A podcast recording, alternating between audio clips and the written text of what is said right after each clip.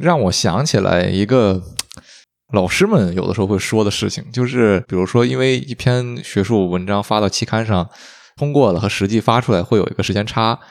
呃，他们说在看到这个文章的时候，其实可能观点就已经有变化了，就是和自己写的时候，那可能过了几年再看自己自己当初写的文章，那就不敢再看了。但是学术界又是这样一个，发了什么东西，你的整个生涯都会呈现在你的这个 CV 里，CV 其实就是一种简历嘛，就是你的简历里会罗列你发过的所有文章，那就会有老师有观点觉得说。那你最开始当初发的文章会不会影响？不仅仅是你自己的声誉吧，也是就是说对整个生态环境的塑造。这个生态指的就是呃你自己的这个研究的领域里面，因为因为你当年发的观点你自己都不认同了，但是还有人看到你这个觉得茅塞顿开，那就很纠结了呀。我听一个老师讲一个故事。他就说，经常会有人告诉他，你当年写了一个什么什么文章，我现在放到我的这个 syllabus 里面了，我放到我的这个排的课表里面了，我会用你这个文章来讲一个什么什么概念。然后他就说，我就感觉很惶恐，因为我自己已经不再相信这个东西了。那这种事情你怎么办呢？其实没办法呀，就还是我说的，就是任何一个文本，它都被放在了一个被不断的挪用和误读和再解读这种阐释的过程当中。那也许这个说的恶心一点这个就是生命的意义吧。就是 我们创造了什么价值，这玩意儿谁说得清楚呢？嗯，我我理解刚才大白的这番话呢，是一种作为作者的呃一种感慨啊。我是完全同意这个你刚才所说的。我不知道你们有没有听过一个词叫“悔其少作”。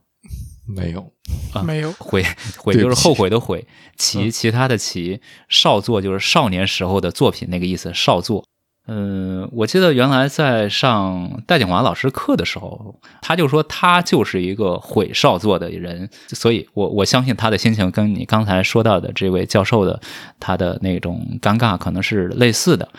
嗯，就对我来讲，可能。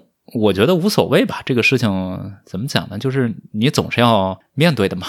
这个有一点情况不太一样的是是什么呢？就是我以前我也有这种包袱啊，觉得你之前你年轻的时候写的报道，那肯定是非常幼稚的，不仅仅是在文笔上面，那么在你这个看待世界的这种方式上，可能都会显得有些幼稚。但是，那这个东西它因为有互联网的存在，它互联网就是个数据库，你什么时候好像都能查得着，就非常丢脸。但是后来慢慢发现，我不知道为什么中文互联网好像它其实有点像沙滩，就是你他们隔那么几年呢，然后你就发现原来你写的东西就是再也找不着了，就真的是一点都没有了，不知道为什么啊？也没有，这个是拜读了你几篇一二年、一一年的文章的。哎呀妈呀，这个这太可怕了！你啊，但是但是也没有关系了。就是我在那个时候，差不多也就是你们现在或者比你们现在可能可能还大一点的啊。当然，我这种问题呢，其实跟同行也交流过哈，也交流过这个问题。就是大家会觉得，有的时候他这种后悔的感觉，或者说尴尬的感觉，在都不用那么久。比如说隔了几年之后。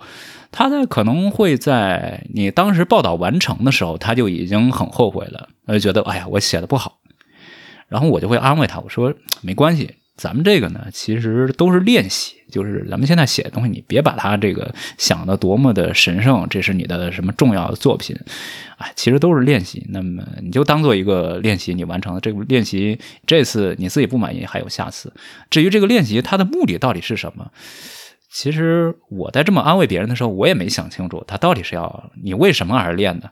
你真的是为了有一天你能写出更好的文章吗？我觉得其实也未必啊。那么至少对我来讲，其实未必是这样啊。但是我依然还是认为，过去写的那些东西呢，他们他们不是很重要，就是它就是在某种意义上，就是你你你为以后准备的某种练习而已。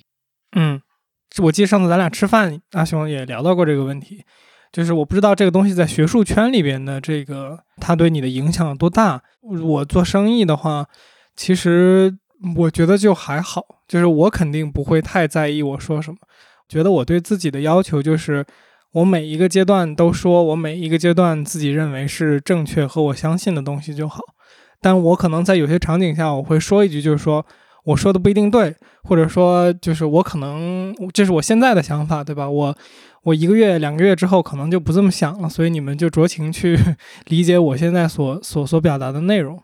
但是我不知道学术圈对这个东西的这个影响，就像大白说的，就是他是不是就是自己的一种有一个自己的库，就像大白说的，你的简历就是你的一个怎么说，有点像你的档案，你的档案里边犯过罪，他就一直跟着你。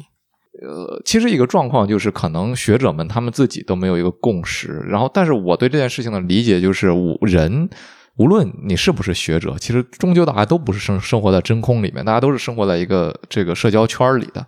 特别是学者找工作的途径特别的局限，那这个这个权利掌握在少数的人手里。就是你比如说找工作找教职的时候，那个 committee 里面的几个老师，他们对你这个简历是怎么看的？他们认为你之前的文章是。不代表你现在的水平吗？还是他们觉得这就是你的一个观点？就是这个事情是很重要的。就包括就像杰基你刚才说的，你的档案里有一个，无论是什么污点也好，还是怎么样的，比如说就像你出国出入境会问你你有没有犯罪记录，那有，我相信有犯罪记录的人也不是说一定就出不了国，对吧？但是这些事情要被考虑。那其实你当年的文章就是这样的一个东西，就是说别人怎么看你，你不知道。我虽然很认同你的观点，也是阿雄刚才说的，其实我们三个观点其实差不多，就是我说的东西只代表我现在相信的东西，我能做到说我现在告诉你我真实的想法就已经很不容易了。你怎么能让我保证说我未来几十年都是这个想法呢？但是，嗯，别人不这么看你的时候，你怎么办呢？人们看别人的时候，可能总是带着更苛刻的眼光去看的，觉得你当年怎么怎么样，那你现在是不是就怎么怎么样？当年人保持所谓的贞操也好，还是节操也好，为的是什么？为的就是社会不把你污名化。你知道这是一种污名化，你有什么力量去对抗它呢？我觉得我反正我觉得对我来讲啊，我我选择放弃，就是你爱怎么看怎么看，我不对抗。就是你这种东西你是是没，因为你没有办法去控制它，或者说它不会每一次你都有这样充分的机会去解释啊，或者说在我看来，我觉得是没有必要去解释的啊。嗯嗯。你好，我是天玉，谢谢你收听这期的彩蛋。如果你还没有听过第二十六期的正片呢，推荐你点击我们的频道去听一下。二十六期的嘉宾是前《南方人物周刊》的主笔张雄，他有着十年的记者生涯。正片中呢，我们更加深入地探讨了作者和作品之间的关系，以及我们对记者行业的好奇。很多知识都是我从来没听过的。预告：下周四呢，我们将会对谈一位越野跑的大人物，他是中国的极限耐力跑者，是九百公里穿越法国比利牛斯山的亚洲纪录保持者。你就想象一下跑步九百公里是什么概念？我第一次听到的时候人都傻了。他也是中国首个超长距离乌蒙山四百五十公里超级越野赛冠军。他有二十八年的跑步生涯，他的成绩真的太多了，我介绍不过来。总之，如果你对这个话题感兴趣的话，就关注一下我们吧。我们下周四会准时更新，下周见。